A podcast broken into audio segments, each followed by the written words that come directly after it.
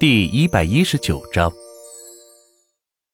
其实心里明白，若不是自己现在的位置高，即使碰见同学，估计大家也不愿意搭理自己，还怕他向自己借钱呢。是啊，魔都真小，真没想到你竟然是。小红看着万钱身上的变化，不禁的感叹道：“当时虽然万钱很穷，但自己从来没有瞧不起他过。”还经常买来好吃的跟万钱一起分享，没想到万钱却是个这么有钱的大老板，居然能开一个造车厂。要知道自己连一台普通的车子都买不起，这差距也太大了。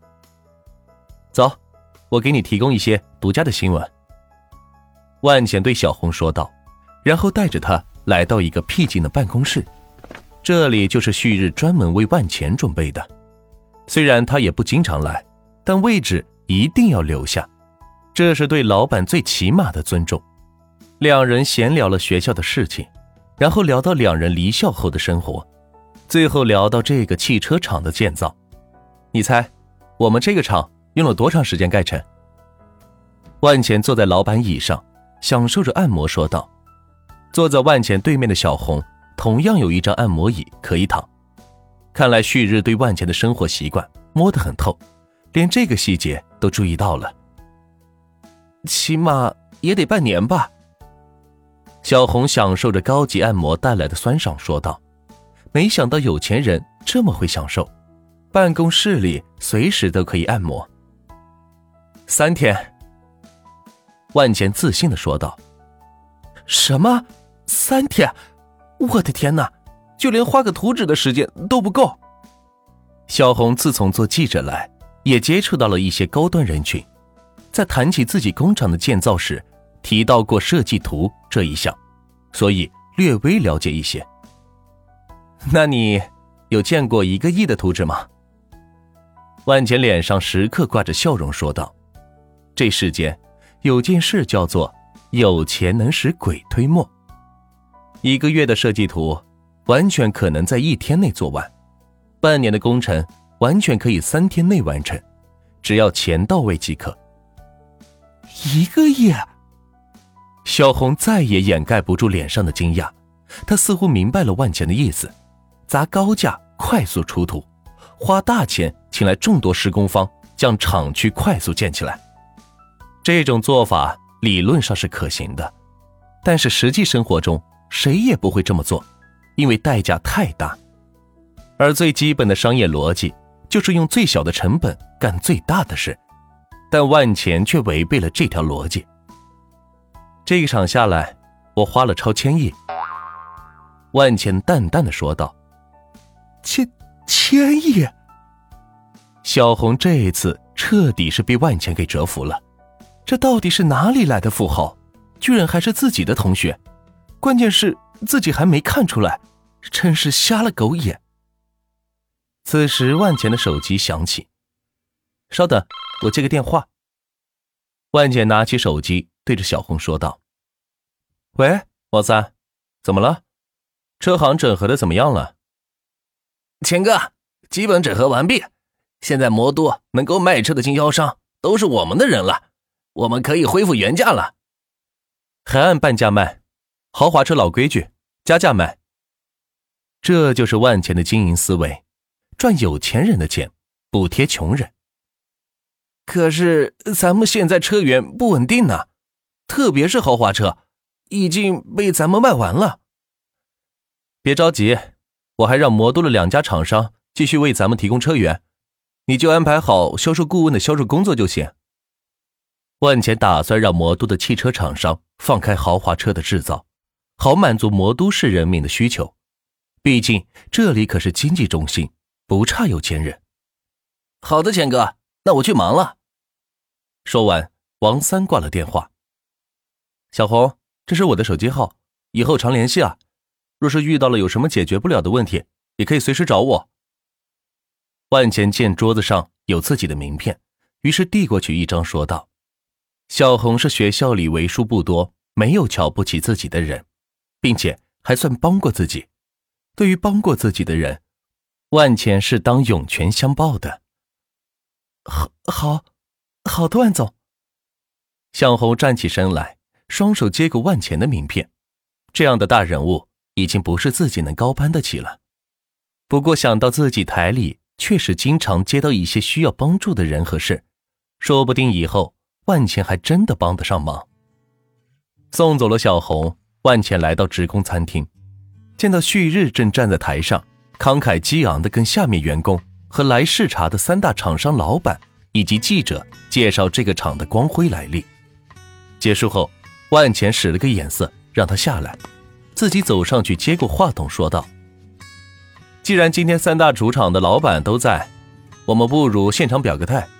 有愿意与钱通车行合作的老板，举个手，我看看。毕竟万钱现在掌握着魔都市整个的汽车销售权，与万钱合作，即代表拥有了魔都这个市场，否则只好抛弃这块肥肉。”两名汽车厂老板。迅速的举起手来，只有于龙抱着胳膊，始终没有表态。很好，今后魔都汽车市场就由我们三家平分。至于于龙汽车厂，你们不仅会失去魔都，终将会失去全世界。万钱看着台下的于龙说道，于龙则是撇撇嘴，神情流露出不屑的表情。一个只会说大话的人，有什么好怕的？说完这些，万钱下了台，随着迎宾们的指引，从后门出去。公司特意安排了一辆自己制造的汽车送给万钱，开着自己公司生产的车子来到钱通大厦，打算找圆圆对下账，看这段时间盈利了多少。毕竟快到月底，马上就要发工资了。自己这段时间不断的扩建，招了不少的工人，得用自己的钱给他们发工资。想到这里，就是一阵的头疼。不知道自己赚的钱能不能养活住这么多人。钱哥，这是截止到目前的盈利情况。圆圆递来一个账本给万钱道：“一共卖了七十八万件货，盈利两千三百四十万，三七分就是七百零二万。”万钱读出声来。再想想钱通网红公司的人员资金，一个月就要一千万，也就是说，这个公司赚的钱连自己都养活不住。唉，行，回头你把公司的账目都交给小雪吧，到时候一并结算。万钱将账本放到桌上说道：“看着这盈利，实在让人头疼。自己赤字这么大，却没有得到相应的利润，这让他很不爽。”怎么了，钱哥？看起来好像有心事。圆圆坐在万钱旁边，为他倒了一杯茶，说道：“没事，好好干。我打算将网红带货这个产业链给整合一下，真正做成咱们自己的平台。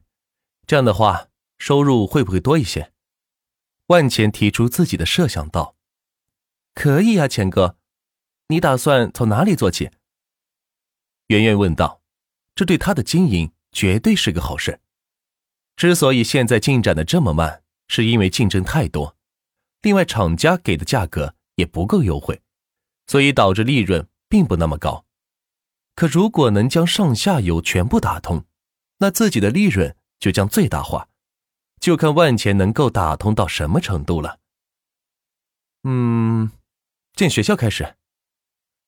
万钱摸着下巴说道。他已经想好该怎么操作了。建建学校干嘛？培养网红吗？圆圆惊讶的问道，觉得现在万钱玩的是越来越大，动不动就要建个厂和学校什么的。真聪明！既然要做网红带货，那网红可就是咱们的核心竞争力，一定要牢牢的掌握在手里，并且拥有专业的知识。可是钱哥，会有人愿意去学吗？毕竟这还是个新型职业，恐怕会有很多的家长不愿意孩子去学。圆圆道出心中的疑问，这算不上主流职业，甚至很多人瞧不起网红，觉得他们都是一群花瓶，只会动动嘴皮子而已。这有什么？人家电竞打游戏都可以专门开一个专业的招生了。更何况我们是培养网红呢。说罢，万钱直接拨通了陆江涛的电话，打算先在自己的学校实行。喂，陆校长，我打算在咱们学校建一栋楼，开设一个网红专业，你觉得怎么样？